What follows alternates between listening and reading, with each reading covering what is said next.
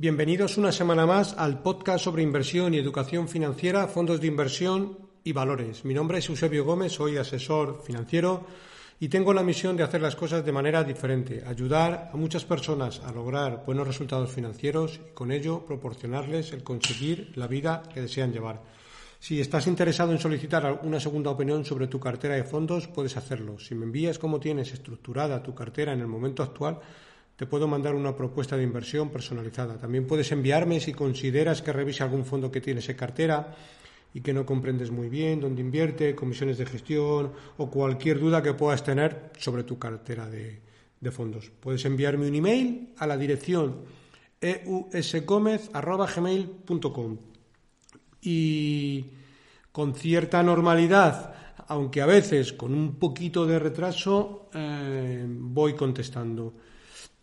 Voy a hacer una mención porque sí os agradezco que, bueno, me gusta contestar más o menos a, los, a las consultas que recibo en los primeros tres, cuatro días, como mucho, incluso a veces que veo que llevo atasco y os envío un email diciendo recibido, en unos días me pondré en contacto contigo.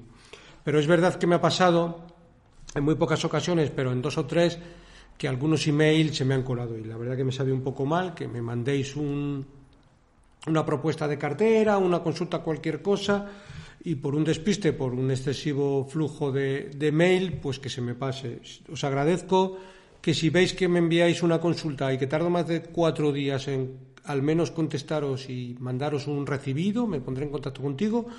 Eh, si no os importa, me volvéis a enviar el mismo recordatorio, porque eso significa que de alguna manera se me, se me ha pasado.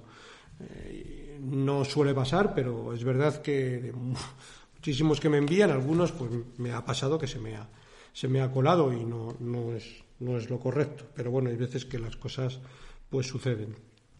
Perfecto, pues un poco para, para aclararos y que por lo menos no, no quedemos en mal lugar de que me enviéis algo y pasen no 10 días ni de broma, o sea, más de cuatro me lo hacéis un recordatorio, porque en muchos casos veo que llevo, como he dicho anteriormente, veo que llevo mucho atasco, pero al menos buenos días, Juan. Mira, recibido. En breve me pondré en contacto contigo. Y eso es que ya lo tengo en la carpeta adecuada.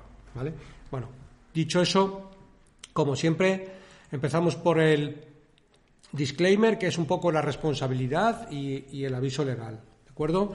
La actual presentación tiene un carácter informativo y divulgativo. No supone bajo ningún término ninguna recomendación de compra o de venta de ninguno de los fondos o acciones mencionados en este podcast. La publicación de este podcast es a título personal. Esta semana eh, os traigo el consultorio de fondos. Bueno, hay bastantes consultas acumuladas, algunas muy interesantes, como veremos, y vamos a dar un, repaso a todas las consultas. Eh, bueno, como siempre, ahora antes de empezar, que si no luego ya me lío y, lo paso del tirón, os agradezco muchísimo que me deis like en la aplicación donde lo estéis viendo. Es verdad que últimamente los likes me han subido muchísimo y os lo agradezco enormemente porque, bueno, pues siempre las plataformas que yo donde más oyentes tengo siempre es en iBooks, eh, pues siempre mm, posicionan a los podcasts que tienen más like en las primeras posiciones y eso siempre le da visibilidad al, al podcast.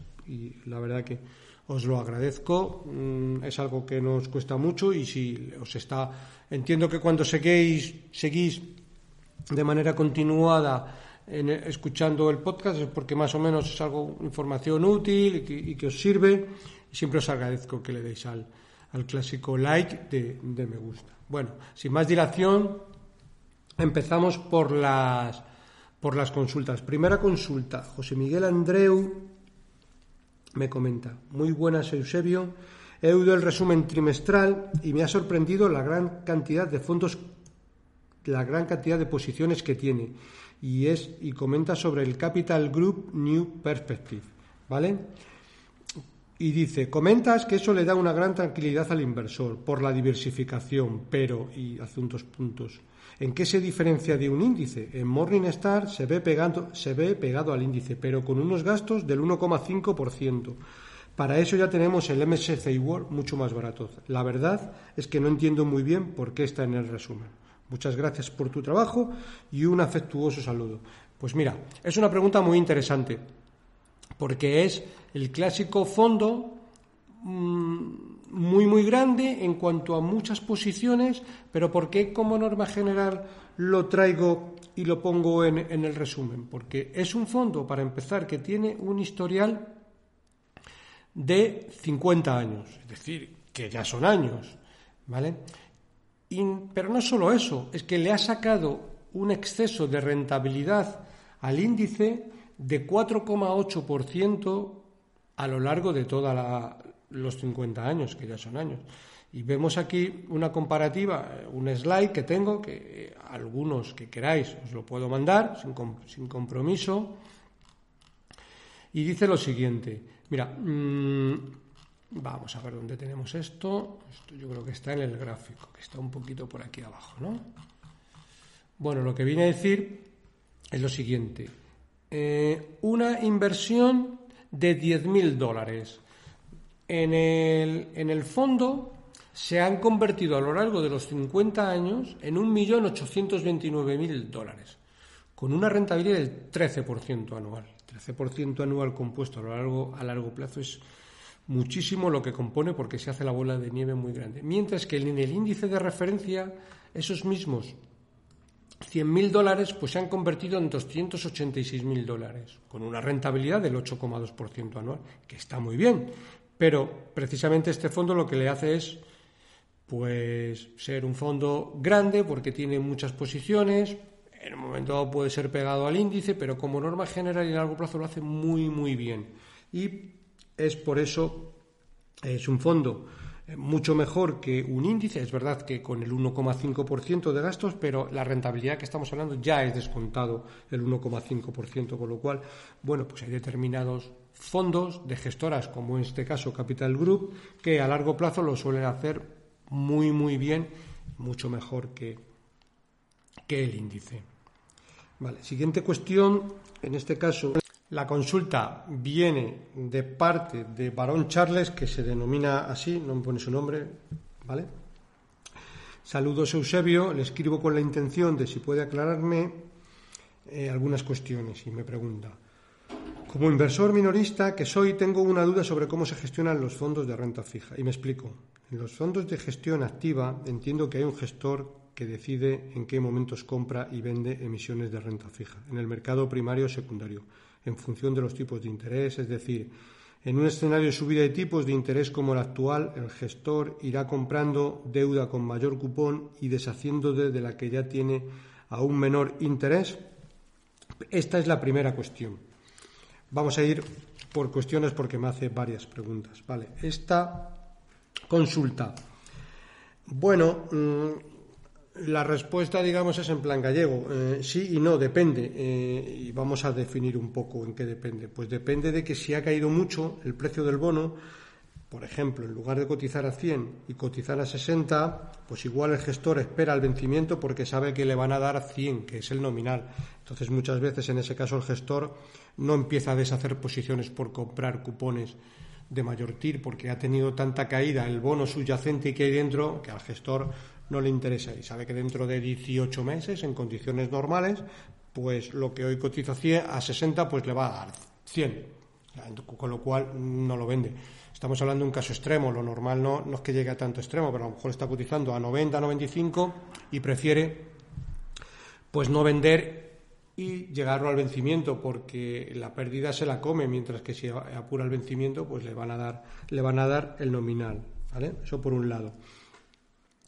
Segunda cuestión, pregunta, ¿y si llega un máximo de tipos y ya solo pueden bajar, la nueva deuda comprada a este cupón, el más elevado, se mantendría hasta vencimiento porque ya los tipos de interés se supone que van a ir descendiendo? Porque para comprar nueva deuda con un cupón menor, si la que ya, ¿por ¿por qué para comprar nueva deuda con un cupón menor si la que ya tienes tiene más rentabilidad y más duración? Entiendo. Bueno, Tampoco es así necesariamente, un poco por lo dicho también anteriormente. Es decir, un gestor de renta fija tiene que manejar varias cuestiones. Una, por un lado, es la duración del bono y por otro, el cupón, así como el precio que en ese momento está el bono, que es el activo subyacente, eh, que está cotizando en el mercado secundario. Porque si dicho bono, como pasa, cotiza todos los días, pues todos los días va a tener un vencimiento. Y en este caso pasa un poco al contrario. Si, mm, si él considera que ese bono no tiene que venderlo y esperar adentro de siete meses o trece meses para venderlo en mejores circunstancias, lo aguantará, ¿vale? Aunque en este momento tenga más o menos rentabilidad. Es una cuestión de, ver el timing que siempre el gestor lo va, lo va haciendo. Tercera cuestión que me pregunta. Y claro, una gestión pasiva de renta fija a través de un indexado, como puede, como puede llegar a entenderse si se supone que no hay un gestor que tramita las compras y ventas según oportunidades. Sí, exacto, así es.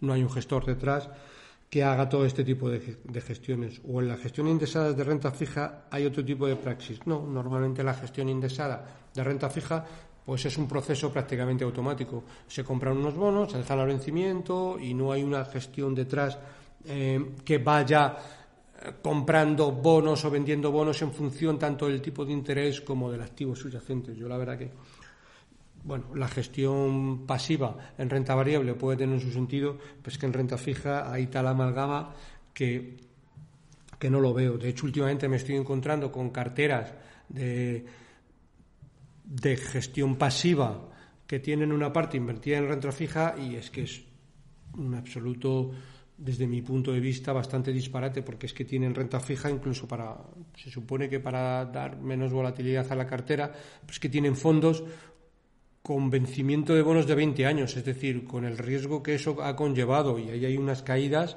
que veo en ciertas carteras elevadísimas. Entonces, pues muchas veces, es decir, eh, es que hay, ¿sabes? Eso sí que tiene eh, bastante riesgo.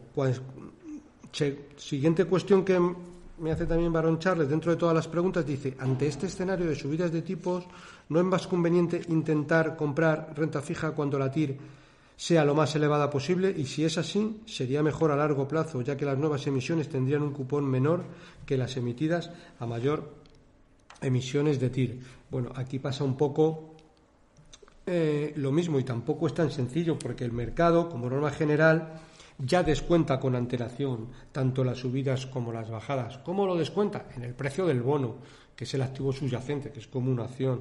¿vale? Eh, gestionar renta fija tiene su cosa, como todo, y hay diferentes factores, como es el vencimiento, es el cupón, es la calidad del bono que hay detrás. Entonces, hay que conjugar conjugar diferentes cuestiones para que todo vaya un poco en consonancia y elegir que es lo que hacen los gestores, ¿vale? Nosotros como inversores en los fondos, pues tratamos de ver o, elegir los mejores gestores, pero va un poco por, mm, por ahí la cosa, ¿vale? Siguiente cuestión. Abel consulta. Hola Eusebio, quería opinión sobre algunos fondos que tuve en el pasado y que tuvieron muy buen comportamiento hasta que me salí en 2022. Desde entonces no hicieron más que bajar. Hace una lista de fondos, 1, 2, 3, 4, 5, 6, 7 y 8, y bueno, vamos a dar un repaso rápido a cada uno de ellos para tener un poco, para que tengas un poco de perspectiva. Empieza por el Alcalá Multigestión Oricalco, ¿vale? Alcalá multigestión Oricalco, por lo que he visto, bueno, está, está dentro de la categoría de mixtos flexibles euro global, es decir, un fondo entre comillas podría considerarse un fondo, vamos a llamarle conservador, pero claro, viendo la, la rentabilidad que ha tenido en los últimos años, mm, este fondo es de todo menos conservador desde mi punto de vista, y estando categorizado en la categoría de mixtos flexibles, pues probablemente no, sería lo mejor. ¿Por qué? Fijaros, año 2020, una rentabilidad de más 157, es una barbaridad. Año 2021, una rentabilidad del más 55. Año 2022, una rentabilidad del menos 52%. Es decir, eh, viendo un poco la, el folleto del fondo, pues nos dice que puede invertir en cualquier tipo de activos de 0% a 100% en renta variable, de 0% a 100% en renta fija. Es decir, puede hacer cualquier tipo de estrategia, puede coger cualquier emisor, puede coger todo tipo de emisores, tanto de la OCDE como de países que no sean de la OCDE, emergentes, 0%, 100%, es decir, libertad absoluta. Claro, si vemos la volatilidad de este fondo, me parece que tiene una volatilidad del 61%. Es una volatilidad, es decir, fuera de todo. Yo no sé la volatilidad que tendrán las criptomonedas, porque no es algo que lo siga, pero debe estar por ahí, por ahí. Eh, yo es un fondo que con un más 157, con un más 55, con un menos 52, es decir, esto es una... A lo mejor el gestor puede ser muy bueno, pero a mí ya me echa para atrás este exceso de rentabilidades para un sitio, para otro, no estaría cómodo invirtiendo en un fondo eh, mixto flexible con, con estas rentabilidades tan, tan dislocadas. ¿eh? Mm, porque al final, tú para conseguir un más 157 tienes que tomar riesgo y probablemente más de la cuenta. Y para luego en el 2021 un 55, tres cuartos de lo mismo, pero luego te viene un año malo como el año 2022 y te comes un menos 52%. Imaginaros a alguien que ha invertido a principios del año 2022 que se está comiendo una caída del menos 52 y muchas veces no sabiendo lo que está haciendo el gestor, porque no es decir, bueno, pues mira, es un fondo tecnológico, todo lo que hay son acciones de tecnología, porque es así, y bueno, pues ya sabes lo que hay acciones tecnológicas que a lo mejor tendrás que esperar tecnológicas o de salud o de lo que sea. Los años con adecuados, pero, pero esto es más una caja negra que otra cosa, con lo cual yo este tipo de fondos no, no lo tendría. ¿Vale? Eh, otro fondo, el Echequier World Next Leader. ¿vale? Este fondo, bueno, eh, de la gestora francesa Echequier, Mm, por el folleto más o menos lo que invierte en los nuevos líderes del futuro, pues yo en este caso, por ejemplo, pues, mm, pues no cogería este fondo, por ejemplo, eh, en este caso cogería el fondo de Capital Group, eh, que lo tenéis en el, en el episodio 157 y a mí es un fondo que, que, de alguna manera me gusta, me gusta bastante más. El siguiente fondo es eh, de la gestora española EDM, International American Group, ¿vale? Creo recordar que incluso EDM, este fondo, no lo gestiona directamente, sino que, bueno, pues delega la gestión. Creo recordar, ¿eh?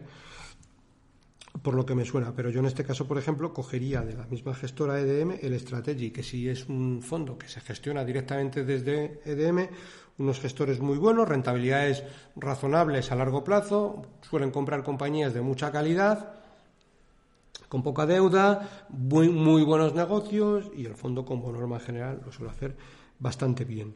¿vale? Otro fondo que nos indica, en este caso de la gestora Grupama Avenir.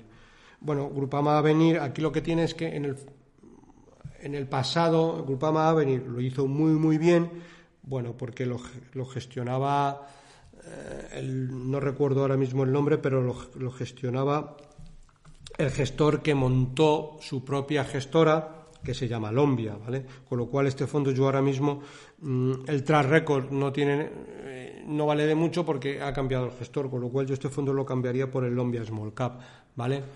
Que lo gestiona, no recuerdo ahora mismo, pero mirad, os lo voy a decir. Sobre la marcha vamos a verlo, ¿vale?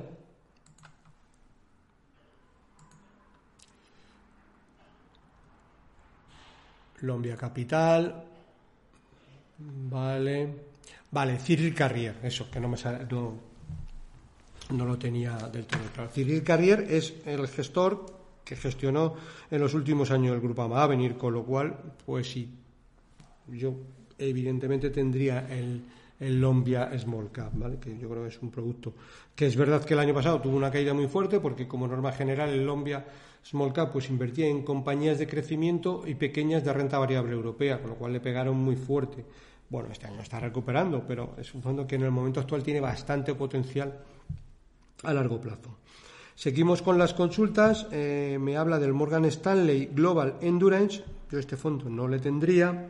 En cambio, me habla del Morgan Stanley US Advantage. Este fondo, en cambio, sí le tendría en cartera.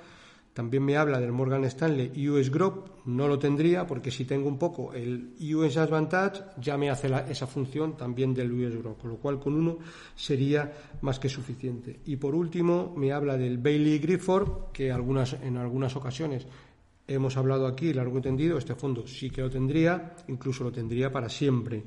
Decir, lo tendría como fondo de armario en el cual siempre lo tendría, en algunas ocasiones con más o menos ponderación, pero siempre, siempre lo tendría. Bueno, estas son las consultas. Luego me dice muchas gracias y felicidades por, por tu consultorio. Se agradece.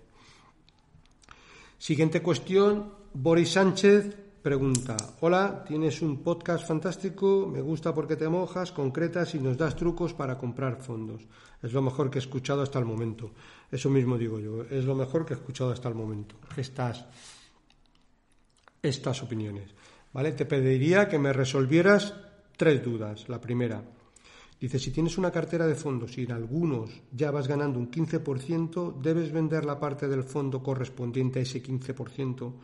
y esperar a reinvertirlo en el mismo cuando baje o en otro que vaya peor? ¿Deberías desinvertir el 100% y hacer beneficios y buscar otro o seguimos en él sin hacer nada? ¿Vale?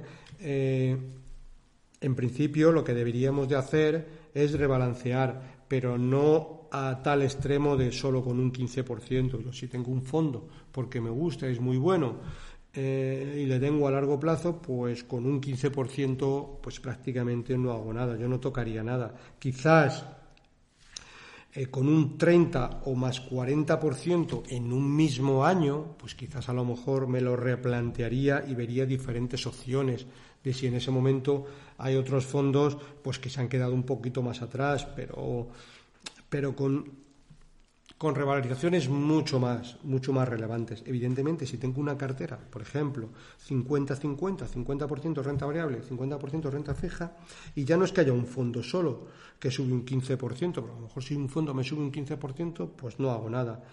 Pero si nos ha movido tanto la aguja como para rebalancear en el sentido de que solo ese 50% de renta variable por revalorización se me ha convertido en un 65%, pues en ese caso a lo mejor sí que rebalancearía y quitaría y volvería al 50% inicial, porque en ese caso lo que hago es que estoy vendiendo renta variable mm, muy cara, estoy vendiendo caro, digamos, y estoy poniéndome en una posición que volvería a ser más conservadora, porque probablemente a lo mejor si la renta variable después de pasar eso cae fuertemente, pues tendría más flexibilidad para ese 50% de renta fija volver a, rebalancear. Pero una cosa es rebalancear que a lo mejor solo hay que hacerlo una vez al año, dos veces, dos veces al año o cuatro veces al año, en función de lo que el mercado me vaya permitiendo. Pero hay veces que durante un año pues no hay que hacer nada.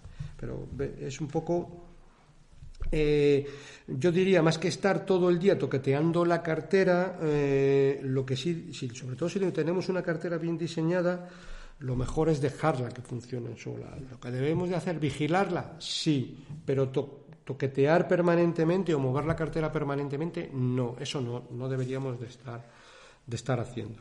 ¿vale? Segunda cuestión que pregunta Boris. En cuanto a los fondos de renta fija, si tienes duración de dos años y cupones del 2%, deberías sacar 2% al año durante dos años y cuando pasen los dos años lo vuelves a mirar o hay que revisarlo cada cierto tiempo porque esos parámetros irán variando, ¿no? Vale, los parámetros pueden ir cambiando y tú puedes encontrar, por ejemplo, en que en agosto del 2003, del 2023, perdón, este año, pues ya tenemos el 4%. ¿Por qué? Porque a lo mejor la renta fija pues ha corrido en exceso. En ese caso sí que nos pondríamos a pensar y valorar eh, qué alternativas tenemos de mover ese capital, por ejemplo, pues a lo mejor a un monetario o a alguna opción que nos ofrezca en ese mismo momento un rato, un ratio riesgo-recompensa, pues algo más adecuado. ¿De acuerdo? Eh, ahora mismo la renta fija está ofreciendo un ratio riesgo de recompensa pues adecuado. Pues nos pagan aproximadamente 3-4% anual por un producto que es un riesgo con un riesgo bajo y hace un año esto era bastante impensable. Evidentemente, siempre que compramos un fondo de, de, renta fija, nunca vamos a tener una rentabilidad lineal, siempre vamos a tener una rentabilidad pues que irá con sus dientes de sierra, mucho menos que la renta variable, pero tendrá sus dientes de sierra. Este año, por ejemplo, pues casi en el mes de enero-febrero, pues ha corrido algo más de la cuenta. Bueno, pues a lo mejor hay que ir con un poquito más, más de cuidado. Pero, eh, en general, eh, es así, ¿vale? Eh, tercera cuestión que pregunta Boris, Dice, para echar el número gordo de rentabilidad en los fondos de renta fija, ¿qué usas para la duración? La duración efectiva, la modificada o el vencimiento efectivo. Y para la GIL, el cupón ponderado o el rendimiento. Esta pregunta trae, tiene bastante, bastante, trae bastante miga, ¿vale? Eh, eh, porque la duración modificada ya descuenta en el liquidativo del fondo si los bonos que hay por detrás pues han subido de, han bajado perdón de 100 a 95 que es el precio del bono en ese caso bueno pues hay que hay que hay que ir con cuidado vale yo por hacerlo fácil y como norma general, ¿vale? Pues por ejemplo, mm, la duración, la diferencia entre la duración efectiva o la duración modificada. La duración efectiva es que a lo mejor dentro de la cartera hay bonos con duración de tres años, pero el gestor considera que tiene que tener esos bonos, pero le parece que tres años de duración es algo más largo. Pues a lo mejor cubre la divisa con futuros y se la trae a dos años la divisa no, perdón, cubre la cartera con futuros y se la trae a dos años, con lo cual sigue teniendo los mismos bonos, pero la cubre con futuros, que sería algo parecido a cuando un gestor considera que tiene acciones, no las quiere vender y, cubre cierta parte de la cartera con, con futuros sobre, sobre índices. Pues esto es un poco lo mismo. Con lo cual, la duración efectiva son los bonos, pero la modificada es que él, eh, por cobertura de, de de bonos de renta fija con índices, pues la, hace la duración un poquito más corta. Con el yield pasa algo parecido, porque aquí ya va en función, en función de, del rendimiento del bono. Pero bueno, para que no, para hacerlo fácil, sobre todo para ti como gestor, como inversor de, de renta fija, deberías de fijarte en tres parámetros, que es que en la mayoría de la, de la información precontractual viene en cualquier fondo, que es la volatilidad, la duración y el vencimiento del cupón, porque ahí lo vas a tener prácticamente eh, claro. Y en muchos casos no ni siquiera ya directamente eh, ya en la duración ya está descontado la modificada etcétera. Por ejemplo si cogemos una una cualquier fondo en este caso el, el Carmignac Security vale pues el Carmignac Security nos aparece volatilidad Mm, no, la volatilidad no la tengo, pero eh, bueno, lo podemos ver sobre la marcha, vamos a verlo sobre la marcha, pero sí que tengo eh, la duración 2,25, es decir, dos años con 25. El vencimiento 2,93 eh, de cupón. Bueno, pues aquí ya sabemos, más o menos, que tenemos en términos redondos 2,93, bueno, un 3% por redondear, un 3% a cabo de 2,2 años. Pues eso es la rentabilidad que más o menos, más o menos no.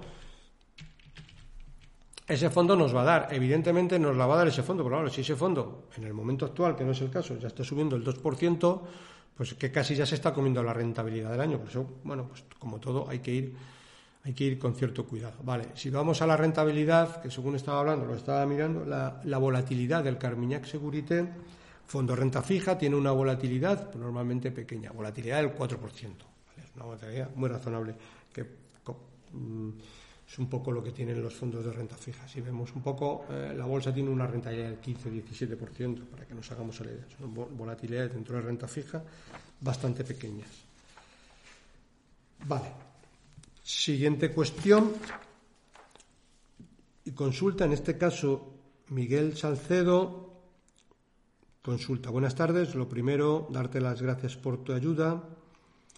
Este último comentario acerca del Polar Capital me ha parecido muy interesante. Estoy estudiando invertir algo. Os recuerdo que el Polar Capital es el último podcast que hice, que en concreto es el número, vamos a verlo, sobre la marcha, creo que es el de la semana pasada, vale, el 165, invirtiendo en sector seguros a través de fondos, con lo cual hablábamos del fondo Polar Capital que invierte en compañías de seguros. Dice, me ha parecido muy interesante, estoy estudiando invertir algo. La pregunta es la siguiente. Tengo el fondo de Terry Smith, el que es el Fan Smith, y quisiera este año realizar ingresos periódicos en él. ¿Qué te parece para una inversión a 10 años o más? Ahora es el 10% de mi cartera. Vale, el fondo de Terry Smith, el Fan Smith, es un estupendo fondo, un extraordinario fondo. Y eh, pues me parece fenomenal. acuerdo? Y si haces incluso ingresos periódicos, pues a más, a más, porque es algo que mm, no sabemos la rentabilidad que vamos a obtener, pero no debería de irte mal. Eso sí, lo que siempre deberíamos de hacer es que los, periodos, los ingresos periódicos sean regulares. Cada mes, cada trimestre, cada dos meses, cuando nos lo pongamos y que nunca dejemos de hacerlo, porque muchas veces empezamos a hacer, el fondo cae un 30% por lo que sea y nos asustamos. Y esos momentos, como vamos a ver ahora un poquito más adelante, son los mejores momentos para invertir si hacemos aportaciones periódicas. Cuando el fondo está cayendo muchísimo y hay que hacer dos combinaciones. Una, elegir un fondo extraordinario, como es el Fan Smith, y si hacemos aportaciones periódicas no nos va a ir mal. Vamos a ver un ejemplo, cuando, qué pasa cuando invertimos mil euros todos los meses en el mismo fondo. ¿Vale? Pues mira, si invertimos mil euros en el mismo fondo cuando cotiza a 10 euros, pues todos los meses nos dan 100 participaciones. 100 por 10 son mil, ¿Vale? Pero nos podemos encontrar con la siguiente cuestión. Al mes siguiente, el fondo, en lugar de valer 10, vale 8. Es decir, ha bajado un 20%. Con lo cual, nosotros invertimos mil euros, pero en lugar de darnos 100 participaciones, lo que nos dan son 125 participaciones del mismo fondo. ¿Vale? Siguiente mes, el fondo sigue bajando y baja 7. Bien, pues en ese caso no nos dan ni siquiera 100, pero tampoco 125, nos dan 142 participaciones por los mismos 1000 euros. ¿Vale? Siguiente mes, vamos a hacerlo un poco extrapolando, ¿vale? Normalmente no hay tanta variación, un poco para que lo veamos. Siguiente mes, el fondo baja a 6 euros, ¿vale? Con lo cual, en vez de darnos ya no 100 como en el punto inicial, ni 125, ni 142, nos dan 166 participaciones por los mismos 100 euros. Entonces nos podemos encontrar de haber invertido 3.000 euros pero que en lugar de habernos dado 300 participaciones, nos han dado 433 participaciones. Imaginaros que en el mes 5 el fondo vuelve a 10. ¿De acuerdo? Es decir, vuelve al punto inicial, ni siquiera ha subido, ha bajado y luego ha vuelto a corregir, ¿vale? Que es algo parecido a lo que pasó en marzo del 2020 con el COVID. Bien, el fondo sin haber hecho nada cero contra cero y habiendo tenido un periodo de baja rentabilidad, nos encontramos con que tenemos 433 participaciones que valoradas a 10 euros son 4.330 euros, cuando hemos invertido 3.000. Vemos un poco por qué comprar lo más barato posible es lo mejor que nos puede pasar. Y si hacemos aportaciones periódicas, pues a veces que compremos más 10, menos 10, más 7, menos 7, pero si lo hacemos siempre tendremos una rentabilidad muy, muy razonable porque tendremos una inversión a diferentes precios, ¿vale? Y ya por ir a más a más, si el fondo sube a 12, ¿vale? Y también hemos invertido los 3.000 euros. Es decir, 433 participaciones por 12 nos dan 5.196 euros sobre 3.000 euros invertidos, ¿de acuerdo?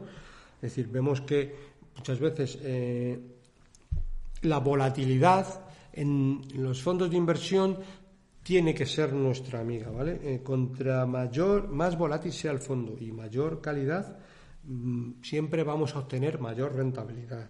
El Fan Smith es un fondo que tiene una volatilidad incluso un poquito menor que la bolsa, un 1544, eh, tiene una volatilidad algo más baja que el mercado, pero es un muy buen fondo, con mucha calidad, nos va a permitir dormir súper tranquilos porque tiene empresas muy buenas, mundiales, líderes en sus sectores y demás, ¿vale? Eh, y con muy buena rentabilidad a largo plazo, mejor que muchos, que la mayoría de los índices, ¿vale? Eh, si queremos rizar el rizo, pues quizás para este tipo de inversiones a lo mejor deberíamos de encontrar un fondo que sea de small cap, porque para aportaciones mensuales un fondo de small cap como norma general tiene mayor volatilidad, con lo cual la mayor volatilidad debería de jugar a nuestro favor. Y podemos encontrar, en algunos casos, he hablado en diferentes episodios aquí de ellos, pues el Lombia, que he hablado anteriormente, el Trident Lane del eh, Small Cap, el Morgan Stanley US Advantage, que últimamente está teniendo mucha volatilidad. Es un fondo muy interesante para hacer este tipo de, de inversión El AZ Valor últimamente también tiene bastante volatilidad y nos podría servir, al menos al corto plazo, a lo mejor luego en el largo plazo, cuando los gestores empiecen a, cambiar eh, las empresas que hay dentro, pues meten empresas un poquito más solventes porque han visto que han caído. A lo mejor podríamos ir, ir variando, pero un fondo de small cap con una volatilidad un poquito más alta siempre sería, siempre sería mejor. ¿Vale? Bueno, seguimos. Otra consulta, en este caso Juan Pablo. Mm, pregunta, ¿para estos momentos tener liquidez en un monetario, qué te parece? ¿Es mejor un tipo de monetario de bonos flotantes o un monetario más tradicional? Yo te diría que si queremos invertir en un monetario, lo haría mejor en un monetario tradicional, ya que actualmente pues le vamos a poder sacar un 2% de rentabilidad y bueno, pues para un monetario 2% tirando por lo bajo. Eh, pues yo creo que está bastante, bastante bien. Un riesgo muy, muy, muy bajito y es una inversión, pues que ya te digo, dentro de un año nos debería, de, eh, bueno, esperamos al 2 y nos debería dar pues, más cerca del 2,5, 2,80 que otra cosa. Muchas veces eh, podéis ver, ahora cogemos un monetario y vemos y decimos, un monetario el año pasado no, no, dio rentabilidad y este año lleva un 0,15 de rentabilidad en positivo.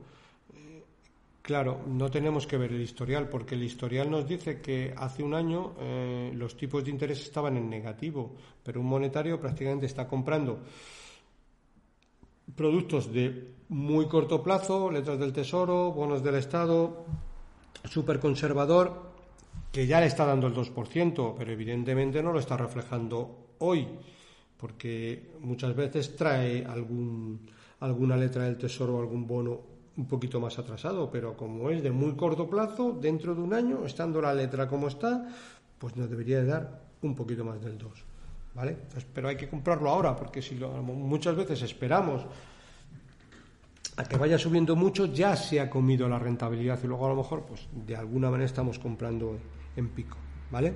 Otra pregunta, dice, cuando hablas de un fondo de renta fija que tiene de media de cupón de 4%, duración dos años, ese fondo en dos años ganará un 8% con esos cupones, ¿verdad? Exacto, así es.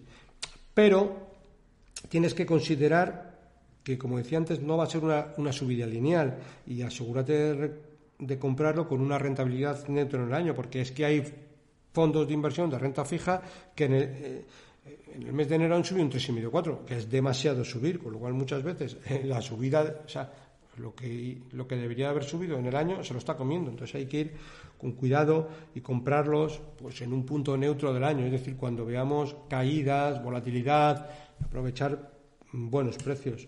Eh, Porque, como decía, si este año ya está subiendo un 4, pues ya está descontado a la rentabilidad anual y podría ser que el 31 del 12 el fondo pues acabe subiendo un 5 y tu inversión pues solo suba un 1, porque lo has comprado ya en un más 4. Entonces, bueno, hay que el punto de entrada en cualquier tipo de inversión pues pues es interesante, ¿vale?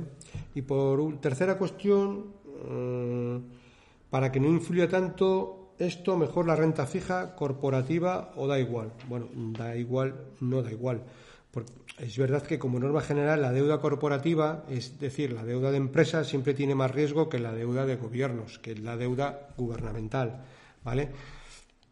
Por lo tanto, siempre en deuda corporativa el, tipo de interés siempre va a ser mayor, porque hay pues a un nivel de riesgo más elevado, ¿vale?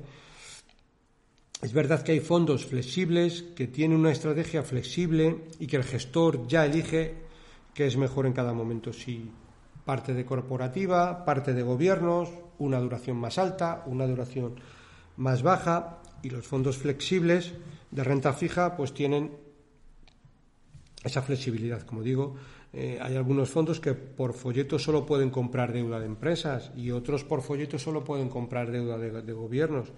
Eh, bueno, para que no es verdad que para que no influya tanto lo mejor es renta fija, pero duraciones algo más, algo más cortas. Y bueno, pues eh, tenemos diferente espectro, corporativa, Deuda de empresas, gubernamental, deuda de gobiernos, de alguna manera flexible, que ya va un poco a, juicio del gestor. ¿vale? Marprac hace la siguiente consulta. Buenos días, Eusebio. Espero que todo bien. En referencia a tu, último podcast de renta fija, felicitarte por el análisis que nos brindas y toda la información que nos das. Muchas gracias. Bueno, espero que, os sirva a todos de ayuda. Sobre este último podcast comenta sobre el Carmignac Securités. En este momento veo que hay dos versiones. La Carmignac Securité portafolio con un código ISIN que empieza por LEU de Luxemburgo y la otra Securité a secas que empieza por FR, que es de Francia.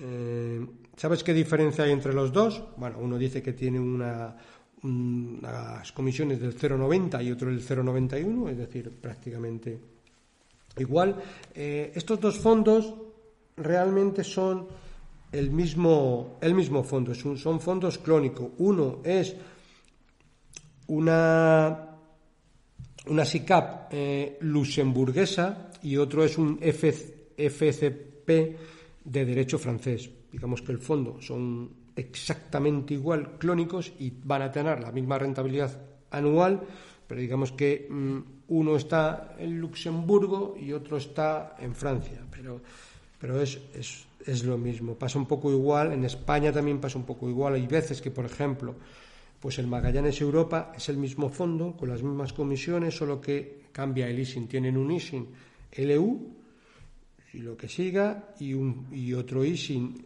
ES, que es de España, y lo que siga, pero pero es exactamente el mismo fondo. En Bestinver pasa un poco igual, tienen el fondo ES, que es español, y el EU, que es luxemburgués. Nosotros muchas veces los asesores financieros, dependiendo de la entidad donde, tengamos, eh, no tenemos acceso a los fondos de ES. Bueno, pues es una cuestión burocrática España, de España por las cuentas ómnibus y demás. Entonces muchas gestoras tienen que irse a Luxemburgo, colgar el fondo en Luxemburgo, y tienen dentro las mismas empresas. Es decir, si Magallanes tiene un 5% de Renault, lo tiene el 5% exacto, tanto el Magallanes España como el Magallanes Luxemburgo, es exactamente, exactamente igual. ¿De acuerdo? Eh, siguiente cuestión. Eh, nos habla de qué, significan estas palabras y es una FCR. ¿Qué significan estas palabras? Se lo están ofreciendo a un familiar mío en el banco. Una, una FCR, por lo que me comentas, entiendo que es un fondo de capital riesgo. Eh, aquí hay que ir con, con pies de plomo con este tipo de inversiones. Vamos a ver. Recientemente las autoridades han aprobado el rebajar los requisitos para este tipo de inversiones. ¿De acuerdo? Hasta ahora la cantidad mínima para invertir era de 100.000 euros. Bueno, ahora lo han bajado a, a 10.000. Y es verdad que siempre tienen ciertas premisas, lo, lo, que dice un poco la norma. Y la norma nos dice que como máximo podemos tener el 10% de la inversión en este tipo de productos. ¿Vale? Nunca debemos de meter aquí, y ahora veremos un poco por qué, todo el grueso de nuestra inversión. Hay que comprender bien eh, dónde están invirtiendo y demás. ¿Por qué? Porque primero un fondo de capital riesgo no compra empresas como Telefónica o como Repsol o como Bafón. Un fondo de capital riesgo compra empresas que no cotizan en bolsa. Es decir, son fondos ilíquidos, son productos ilíquidos que si tú lo quieres deshacer la posición dentro de un mes, probablemente no puedas deshacerlo. Son fondos que, como norma general, tienen un horizonte de inversión de 7 y 10 años y que en esos 7 y 10 años no tienes que no puedes vender aunque quieras, ¿vale? luego, luego, hay ciertas premisas, evidentemente si, si, una persona fallece, puedes ir a la gestora y, bueno, te, te, lo pueden vender en el mercado secundario, pero no más general, por eso siempre se habla del 10% de la inversión, ¿vale? Como máximo, porque es un producto bastante, bastante líquido, pero eh, quiero decir, aquí luego como digo, se tienen que invertir cantidades que estimemos, no vamos a, necesitar dentro de siete años. Mm, aunque luego, bueno, siempre puede haber algún mecanismo si necesitamos el dinero, quizás eh, no lo pueden ignorar, no es fácil, pero bueno. Pero lo que hay que saber muy bien es no todos los fondos, esto es como los fondos de inversión ahora, no todos los fondos de capital riesgo van a funcionar, porque esto puede darse el caso de, que volvemos otra vez al cabo de los años con las famosas preferentes. Hay que saber muy bien cuál es la experiencia anterior en este tipo de productos. Eh, si la misma entidad está invirtiendo su propio capital, esto es muy importante porque hay entidades que invierten su propio capital en fondos de capital riesgo y luego montan una gestora y la ponen en el mercado. decir, con lo cual aquí los intereses están bastante alineados. No todo el mundo lo va a hacer de la misma manera. Esto es muy, muy importante. Si es así, al menos ya tenemos una premisa de que estamos en el buen camino. Si tienen un historial de rentabilidad anterior, también bueno, pero todas estas cosas, quiere decir, hay que hacer un proceso de due diligence más exhaustivo todavía que en un fondo porque estamos invirtiendo en un producto que no vamos a poder sacar en siete años y que tenemos que tener cierta seguridad que los gestores tienen experiencia anterior en este tipo de productos en hacerlo razonablemente bien, ¿vale? Por eso digo que hay que hacer un estudio superior que el normal para invertir en este tipo de fondos. Debéis de ir con cuidado y, verlo muy, muy, muy en detalle, ¿vale? Eh, Roberto hace una consulta sobre el fondo eh, Fidelity Global Technology y dice que en el momento actual supone un 51% de su inversión.